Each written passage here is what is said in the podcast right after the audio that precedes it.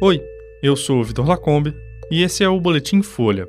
Hoje é quarta-feira, dia 10 de janeiro de 2024. O presidente do Equador diz que vai deportar detentos estrangeiros. Aliados do Hamas e do Irã fazem maior ataque no Mar Vermelho e governo tenta acordo sobre reoneração da folha para evitar a devolução de medida provisória.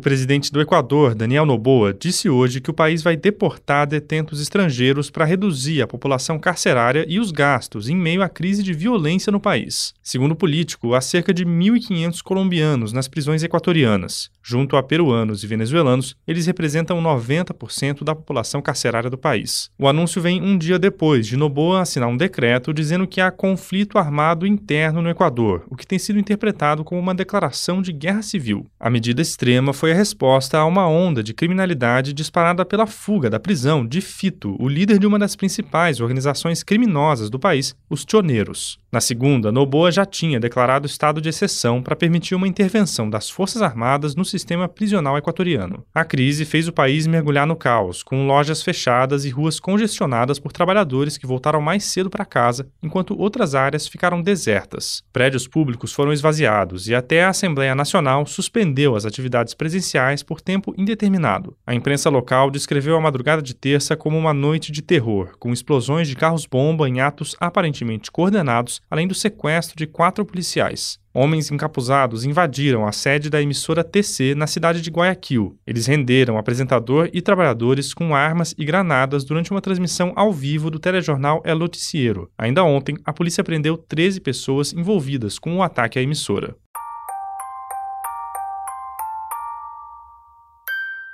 O grupo de rebeldes Houthis do Iêmen lançou hoje o maior ataque no Mar Vermelho desde o começo da guerra entre o Hamas e Israel. Os Houthis são aliados não só do grupo terrorista palestino, mas também do Irã e do Hezbollah. Caças americanos e navios de guerra de Washington e de Londres interceptaram 18 drones, dois mísseis de cruzeiro e um míssil antinavio em pelo menos dois locais próximos à costa do Iêmen. Inicialmente, americanos e britânicos disseram que só navios mercantes tinham sido alvo da ação, mas o Reino Unido afirma que navios de guerra também eram alvo. O porta-voz Houthi afirmou que as forças do grupo miraram uma embarcação americana que levava armamentos para Israel. Ainda segundo ele, a ação foi uma resposta aos ataques dos Estados Unidos a lanchas com soldados deles na semana passada. A maior base militar americana no Oriente Médio fica do outro lado do Mar Vermelho, ao alcance dos mísseis dos rebeldes iemenitas.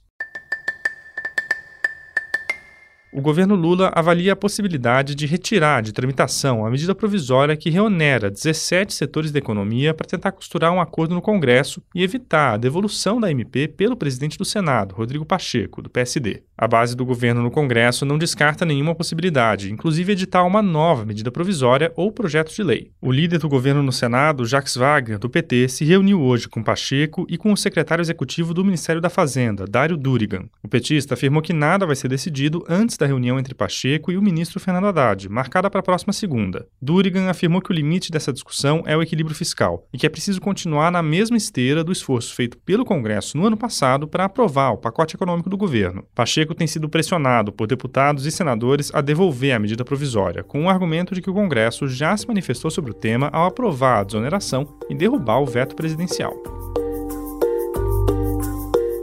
Esse foi o Boletim Folha, que é publicado de segunda a sexta, duas vezes por dia, de manhã cedinho e no final da tarde. A produção é de Carolina Moraes, Laila Mowallen, Maurício Meirelles e a edição de som é do Rafael Conkle. Essas e outras notícias você encontra em folha.com. Até mais.